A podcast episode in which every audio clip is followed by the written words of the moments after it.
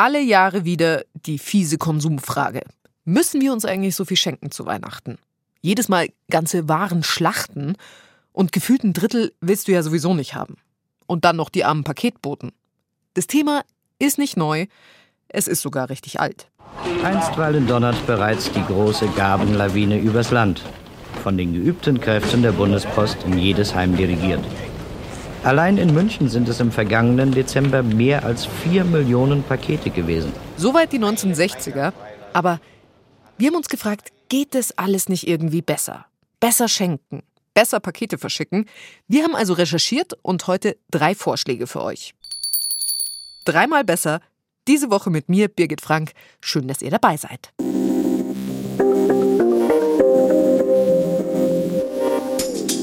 Die Paketbotinnen und Paketboten wuppen das Fest für uns. Bei mir sind es gerade schon drei Pakete im Flur. Wenn wir aber alle schon bestellen, wie könnte das Leben der Zustellerinnen und Zusteller dann besser werden? Mal abgesehen von besserer Bezahlung natürlich. Also, wie könnten die entlastet werden? Das große Ding, hieß es ja lange, das sind Lieferroboter und Lieferdrohnen. In Tallinn, der Hauptstadt von Estland, da sind schon seit Jahren diese Lieferroboter unterwegs. Und ich habe meinen Kollegen Christian Stichler gefragt, wie das dort genau läuft. Christian Stichler, der berichtet über Estland und hat sich mit den Robotern beschäftigt. Man muss sich das so ein bisschen vorstellen, ähm, ich sage mal, wie so eine Kühltasche auf Rädern. Die ist äh, schön weiß poliert mit einem Deckel oben drauf, ein bisschen wie so ein Klodeckel zum Anheben. Dann hat das Ding sechs Räder und eine Antenne mit einem roten, orangenen Fähnchen dran, das auch blinkt, weil die Dinger sind ja auf den Bürgersteigen unterwegs, müssen sich sozusagen mit den Hunden, mit den äh, Fußgängern den Weg teilen und sehen eigentlich ganz putzig aus, haben zwölf Kameras, äh, die sind aber so eingebaut, dass man sie nicht sieht. Zwei kleine Lichter, sieht ein bisschen dann auch aus wie so ein kleines Gesicht. Also so Roboter haben ja schon was Menschliches an sich. Ja, und was können diese Roboter? Also dieser Roboter, der kann vor allem ähm, in einer Schrittgeschwindigkeit fahren, ungefähr fünf Stundenkilometer. Viel schneller ist er nicht. Er kann Straßen überqueren, er kann Ampeln erkennen, er kann ähm, Gegenstände erkennen, die im Weg äh, stehen. Er kann auch offenbar einen Hund von einem Fußgänger unterscheiden. Womit er ein bisschen Schwierigkeiten hat, ist, wenn man ihn so umkreist, dann weiß er nicht mehr, wo er hin kann. Und er kann, das ist auch wichtig, eigentlich nur auf einem Gebiet unterwegs sein, das, mit dem er vorher äh, datenmäßig gefüttert wurde. Also man kann so einen kleinen Lieferroboter nicht irgendwo aussetzen und sagen, jetzt fahr mal dahin, so ungefähr nach Google Maps oder so, sondern er muss ein Gebiet haben, das ist so im Radius von vier bis fünf Kilometern und dann weiß er, wo er fahren kann und wo er besser, besser nicht fährt. Und in diesem Gebiet findet er aber dann jede Haustür und jede Ecke, zu dem man ihn bestellt. Okay, und was bestellt man in diesen Robotern? Was machen die? Was bringen die? Also in Estland war erst gedacht, dass damit ein großes Versandhaus, ein amerikanisches, sozusagen die letzte Meile beliefert. Das ist aber dann gescheitert. Also die letzte Meile bis zur Haustür? Genau, bis zur Haustür, sozusagen von Verteilzentren und dann würden diese kleinen Roboter das machen. Das hat sich nicht äh, bewerkstelligen lassen, weil dann doch die Roboter relativ wenig aufnehmen können. Das sind ungefähr so 10 Kilo, zwei Einkaufstüten kann man sich vorstellen. Sie sind jetzt vor allem für Lieferdienste in Sachen äh, Lebensmittel und ähm, ja, äh, Essen unterwegs. Also man kann sich den Burger nach Hause bestellen, man kann sich beim Supermarkt etwas einkaufen lassen und dann bringt der Roboter es nach Hause. Aber er bringt es halt, äh, wie gesagt, nur, und da kommen wir auch schon ein bisschen zu den Nachteilen, er bringt es nur an die Schwelle. Er kann nämlich ähm, einen Bordstein überwinden, er kann aber keine Treppen steigen. Das heißt, er bleibt dann unten vor der Haustür stehen, meldet sich auf dem Handy und dann muss man runtergehen. Und wenn man dicht genug am Roboter dran ist, dann kann man per Handy äh, die Klappe öffnen und seine Sachen rausnehmen und dann macht der kleine Freund sich wieder auf den Weg nach Hause. Okay, ich kann mir vorstellen, dass es im Digitalland Estland ziemlich beliebt ist. Ja, die Dinger sind beliebt und äh, gehören mittlerweile auch zum äh, Stadtbild dazu. Vor allem Kinder reagieren äh, sehr positiv auf diese kleinen ähm, Roboter. Ähm, sie sind sogar so beliebt, dass man äh, denen ab und zu auch zu Hilfe kommt, wenn sie nicht weiterkommen. Äh, Denn was die Roboter gut können, ist bei trockenem Wetter, auch bei Regen, ist kein Problem. Womit sie Schwierigkeiten haben, und in Estland schneit es halt ab und zu, wenn Schnee auf der Straße liegt und der so mehr ist als ein Zentimeter, dann bleiben die kleinen Dinger nämlich häufig stecken. Und äh, da gibt es im Internet auch ganz lustige Videos, wie man so, einen ganzen, so ein ganzes Rudel von Robotern sieht, die alle in derselben Schneewehr äh, stecken geblieben sind. Yeah, it's not built for snow. Look at that. Und die äh, Esten sind aber so hilfsbereit. Und das hat sich so ein bisschen zum Volkssport entwickelt, dass man den Kleinen dann hilft und wieder sie auf die äh, Fahrbahn setzt, auf den Bürgersteig, da wo der Schnee weg ist. Poor little guy. Boom damit sie dann ihre Fahrt weiter ähm, antreten können, weil sonst äh, bleiben sie eben einfach hängen und ähm, sind dann lost und irgendjemand wartet auf seine Lieferung. I'm really sorry. Oh, so cute. Okay, let me help. Okay, aber das ist schon mehr als ein Marketing-Gag, oder? Die sind auch tatsächlich ein Wirtschaftsfaktor. Absolut, das Unternehmen wächst. Äh, und wenn man sich anguckt, wann die die erste Million an Zustellungen geschafft haben, dafür haben sie ein paar Jahre gebraucht und jetzt geht das fast im Monatsrhythmus. Mittlerweile haben sie vier Millionen Zustellungen bewältigt äh, und sind vor allem in den USA am Wachsen. Dort sind allein 2000 Roboter unterwegs, diese kleinen Lieferroboter. Estland ist mittlerweile nur ein kleiner Markt, ist ja auch ein sehr kleines Land. Die Firma kommt von dort, hat auch noch ihr Entwicklungszentrum äh, in Estland, aber der Firmensitz wurde standesgemäß ins Silicon Valley verlegt und sind also jetzt auch ein amerikanisches Unternehmen und wachsen da sehr schnell und sind im Augenblick vor allem auf ähm, Universitätsgeländen, also auf einem Campus ist so ein Roboter idealerweise einsetzbar weil das ist ein relativ beschränktes Gebiet. Die sind ja auch sehr großräumig in den USA und da können diese Roboter am besten hin und her suchen und die Lehrenden und Studierenden mit Essen und Dingen versorgen, die sie so brauchen. Und äh, also Sie sind in Estland im Einsatz, in den USA im Kommen. Wieso nicht bei uns? Ja, das ist natürlich immer eine Sache von den gesetzlichen Bestimmungen, die es da äh, gibt. Denn diese Roboter sind nun mal im öffentlichen Straßenverkehr äh, unterwegs. Auch der Bürgersteig zählt ja bei uns dazu und da gibt es eben auch Versicherungen und was passiert, wenn jemand über so einen Roboter rüberstolpert, äh, gesetzliche Hürden.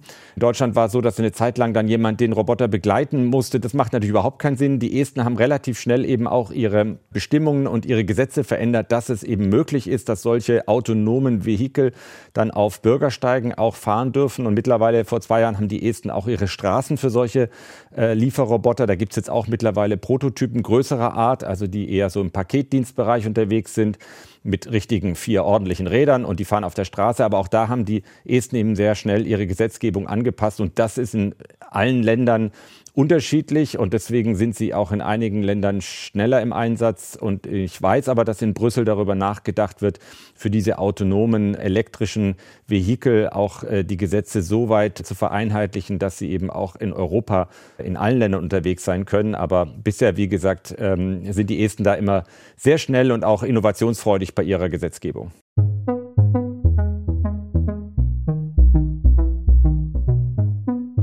Warum bringen uns Roboter eigentlich noch keine Pakete? Also hier in Deutschland. Da haben wir auch noch andere gefragt. Und da hieß es überall, klar, den Robotern, denen gehört die Zukunft. Aber ist halt die Frage, wann es genau ist. Es gab ein paar Testphasen mit Lieferrobotern, in Hamburg zum Beispiel. Aber danach hieß es so sinngemäß, diese Roboter, die sind ganz nett, aber keine Lösung für massenweise Pakete. Und das bräuchte es ja. Und autonome Fahrzeuge, die in Zukunft die Pakete fahren sollen, die dürfen noch nicht regulär auf die Straße. Wie also kann Digitalisierung, Technik die Paketsache jetzt voranbringen? Das haben wir Martin Bosselmann gefragt. Der ist Vorsitzender vom Bundesverband Paket- und Expresslogistik. Das ist der Lobbyverband der Lieferindustrie. Martin Bosselmann soll also dafür sorgen, dass die Interessen der Lieferindustrie politisch auf den Tisch kommen. Und das erzählt er auch gerne. Meine Stimme klingt hoffentlich halbwegs okay. Ich hatte gestern eine späte Abendveranstaltung mit dem äh, Bundesverkehrsminister. Und mussten ihn anschreien oder? Ähm? Nee, ja, ja, er saß tatsächlich, äh, saßen so zwei Personen zwischen uns. Wir mussten schon ein bisschen lauter reden. Martin Bosselmann meint, auch wenn bei uns keine Lieferroboter rumfahren, digital hilft schon sehr viel im Lieferbusiness täglich. Das ist die Routenplanung. Also das ist ein ganz, ganz entscheidender Aspekt, dass unsere Leute eine äh, Planungssoftware haben, die schier unglaublich ist. Also viel besser als das, was wir im, in unseren Mobiltelefonen haben, äh, das, was wir im Auto haben. Dann gibt es Handscanner, die mehrsprachig sind. Also das ist ja auch im Grunde IT äh, in Perfektion. Es gibt Exoskelette in der Sortierung, also damit die Belastung der Wirbelsäule, der Stützelemente reduziert wird. Ein sehr wichtiger Aspekt. Die sortieren ja täglich tausende Pakete. Vom Förderband zum Beispiel in Fahrzeuge sortiert. Das ist zum Teil schon autonom, also es läuft völlig automatisiert, aber bestimmte Sachen müssen eben noch gehoben werden und da setzen wir Exoskelette ein. Ich bin zuversichtlich, dass auch auf der letzten Meile, auf der sogenannten letzten Meile, unsere Zustellerinnen, unsere Zusteller auch Skelette dieser Art haben. Das ist die Zukunft und das entlastet enorm. Was kann denn ich tun, um Paketbotinnen, Paketzulieferer zu unterstützen? Sie sind entscheidend für den Erfolg auf der letzten Meile. Und zwar ist unser Ziel die erfolgreiche Erstzustellung. Wenn Sie nicht zu Hause sein sollten, bitten Sie einfach eine Nachbarin, einen Nachbarn, das Paket anzunehmen. Sie können aber auch eine Abstellgenehmigung erteilen, wo auch immer, vor der Haustür, auf der Terrasse, im Carport, in der Garage. Sie können aber natürlich auch veranlassen, dass Ihr Paket an Ihrem Arbeitsort zugestellt wird. Wichtig ist, dass Sie sich als Regisseur, als Regisseurin der Sendung begreifen und unseren Leuten sagen, da bin ich und da hätte ich gern das Paket hin und äh, das funktioniert. Okay, also ich muss auf jeden Fall sagen, ähm, wohin das Ganze soll und ob ich zu Hause bin. Genau. Und Sie, Sie kriegen ja äh, eine Nachricht, im Übrigen extrem präzise mittlerweile, wann Ihr Paket wo ist. Und äh, da können Sie natürlich auch ad hoc noch reagieren im, im Bedarfsfall. Es gibt aber auch die Variante, dass man sagt, okay, bitte, lieber Zusteller, liebe Zustellerin, gibt das Paket in einem Paketshop ab. Oder es gibt auch, das finde ich, wird ein Zukunftstrend sein, äh, individuell genutzte Paketboxen, die man installiert im Haus, im Mehrfamilienhaus oder auch im Eigenheim, so dass man quasi auch seine Retouren dort unterbringen kann und unsere Leute die Dinge wieder mitnehmen.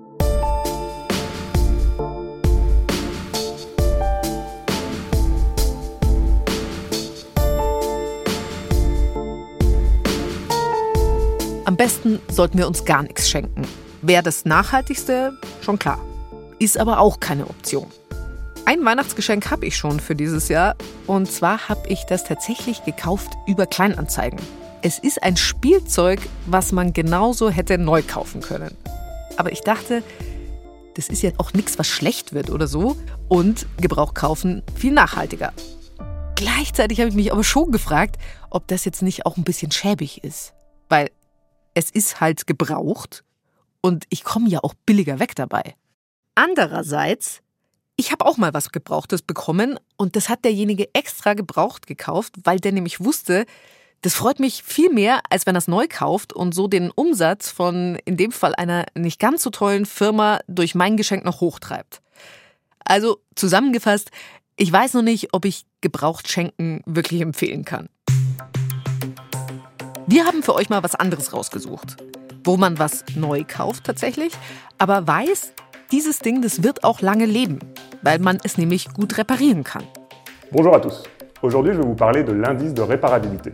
In Frankreich, da gibt es seit fast zwei Jahren ein Label, das dir anzeigt, wie gut Geräte repariert werden können.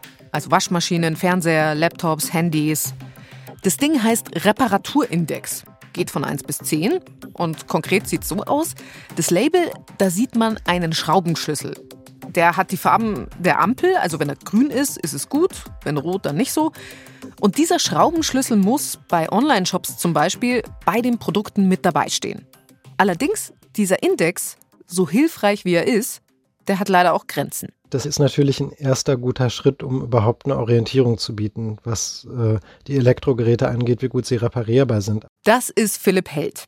Er ist der Mann für Ressourcenschutz bei der Verbraucherzentrale in Nordrhein-Westfalen. Er kauft Handys nur gebraucht und er kennt sich aus bei Labels, die nachhaltig sind oder bei solchen, die nur so tun, als ob. Da ist es natürlich wieder zu kurz gegriffen zu sagen, ja, die Kunden sollen sich das halt angucken und dann entscheiden. Wenn ich ein Smartphone kaufe, dann äh, habe ich ja ganz viele Wünsche im Kopf. Es muss gewisse Funktionen haben, die mir sehr wichtig sind oder eine gewisse Speichergröße oder eine gewisse Kameraqualität und reparierbar. Ja, das ist eins von vielen Kriterien. Und dann, dann wird es natürlich schwer zu sagen, okay, der Reparaturindex und dann kaufen alle nur noch die gut reparierbaren Produkte. Auch das funktioniert natürlich nicht. Und man muss eben sehen, dass der Reparaturindex im Moment nur eine Übersicht über viele schlecht reparierbare Produkte gibt und sagt, welches von den schlecht reparierbaren Produkten ist denn ein wenig besser reparierbar.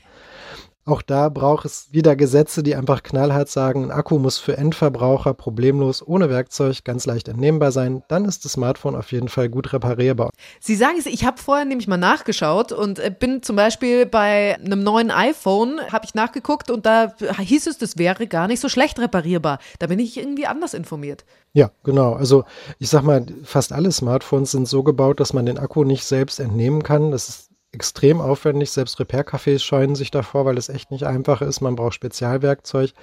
Der Akkuwechsel selbst kostet meistens von den Handwerksstunden mehr Geld als der Akku, der dann eingebaut wird. Das ist schon absurd. Also ähm, da muss natürlich dann was geändert werden. Ausbaufähig, also der Reparaturindex. Aber immerhin, würde ich sagen. Weil nicht alle Sachen sind ja so schlecht zu reparieren wie Smartphones. Die EU-Kommission die prüft momentan, ob so ein Reparaturscoring europaweit eingeführt werden könnte. Und das hätte dann ja natürlich einen ganz anderen Bums, weil dann ist der Markt nämlich groß genug und die Hersteller hätten dann auch genug Grund, sich darauf einzustellen.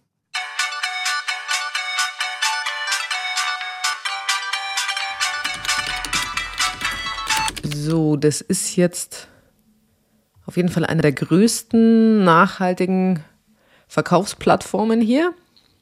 Ich suche jetzt mal Koffer. Koffer, weil ich tatsächlich einen Koffer verschenken will. Okay, ich kriege hier Lufterfrischer und Pulswärmer. Ich weiß nicht genau, liegt das an mir? Ah, okay, immerhin eine Tasche wird mir angezeigt. Also es gibt viele Ergebnisse, aber ich sehe keinen einzigen Koffer. Jede Plattform hat irgendeinen Haken. Aber was ist mit den Stores, die damit werben, dass sie nachhaltig sind, dass ich da nachhaltige Sachen kaufen kann? Kaufe ich da wirklich besser als bei den anderen?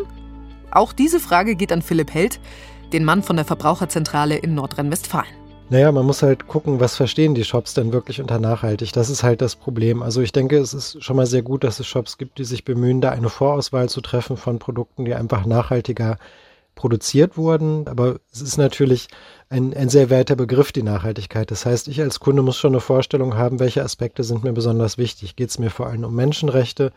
Geht es mir um, um Energie- und Wasserverbrauch? Ähm, Geht es mir darum, dass die Produkte besonders gesund für mich sind? Diese Gedanken muss ich mir halt vorher machen und dann eben auch gucken, welche Kriterien setzt denn der jeweilige Online-Shop an. Die können ja sehr verschieden sein. Also Sie würden schon empfehlen, solche Online-Shops dann auch zu nutzen? Also man kann natürlich sogar die meisten Produkte davon, die so nachhaltig sind, auch in anderen Online-Shops finden, die nicht explizit damit werben. Die haben halt nur ein größeres Angebot. Das heißt, ich als Kunde habe einfach mehr äh, Arbeit damit, dann die nachhaltigen Produkte da zu finden in diesem großen Portfolio, was die anderen Shops haben. Das klingt total aufwendig. Also sehr viel aufwendiger, als ich sitze an Feierabend da und klicke mich mal schnell durch. Ja, und das ist genau das Schlimme, dass es eben so aufwendig ist. Also unser ehemaliger Vorstand Klaus Müller hat gesagt, nachhaltiger Konsum muss einfach sein. Und das ist er definitiv noch nicht. Also wir haben eigentlich ein, ein riesiges Marktportfolio an allen möglichen Sachen, die größtenteils eben nicht nachhaltig hergestellt wurden. Und der Kunde wird jetzt quasi im Regen stehen gelassen und es wird gesagt, ja, dann, wenn, wenn du es unbedingt nachhaltig willst, dann kümmere dich gefälligst drum. Und gleichzeitig sagen dann aber die Hersteller, die Kunden würden eben nicht nachhaltig kaufen. Ja, weil es so schwierig ist. Und deswegen ist eigentlich der Ruf da, wir brauchen bessere Gesetze, die dafür sorgen, dass Produkte, die überhaupt im Handel sind, insgesamt nachhaltiger werden. Damit ist eigentlich für uns als Gesellschaft viel mehr getan, weil ich glaube, keiner möchte irgendwie ein Produkt aus Kinderarbeit haben, wo Regenwald für abgeholzt wird oder wo ähm, Uiguren irgendwie in Zwangsarbeit gesteckt werden. Ähm, das ist aber im Moment alles der Fall und das heißt für uns als Verbraucherzentrale eigentlich, dass wir ein strengeres Lieferkettengesetz brauchen und da müssen wir jetzt für sorgen, dass das eben auch durchkommt von der EU. Auch hier also wieder, die EU soll es richten. Mit dem Lieferkettengesetz sollen Unternehmen verpflichtet werden, dass ihre Lieferanten die Menschenrechte einhalten und Umweltstandards. Dieses Lieferkettengesetz geht weiter als das deutsche, auch hier gibt es schon eines. Ob das aber auch tatsächlich genauso durchgeht wie geplant, das ist noch offen. Okay, ich habe gelernt. Kein schlechtes Gewissen haben, wenn ich gebrauchte Sachen verschenke. Müssten wir mal drüber wegkommen, meint Philipp Held. Würde mich interessieren, was ihr dazu sagt. Also, verschenkt ihr gebrauchte Sachen? Schreibt uns an dreimalbesser.br.de. Dann habe ich gelernt, mehr Technik nutzen beim Pakete bestellen. Und ich habe gelernt, dass ich nicht zwangsweise schuld bin, wenn nachhaltige Geschenke besorgen mir manchmal zu kompliziert wird. Damit sind wir raus. Meine Redakteurinnen waren Anna Fawig, die mit ihrer Familie übrigens ganz genau organisiert, wer was schenkt an Weihnachten über Listen. Und Veronika Süß. Die bekommt oft zu viel von Dingen, die sie nicht unbedingt braucht. Und ich, die ihrer Mama sagen muss, dass das Shampoo, was sie immer von ihr bekommt, nicht das Richtige ist. Wir sagen, macht's gut, bis nächste Woche.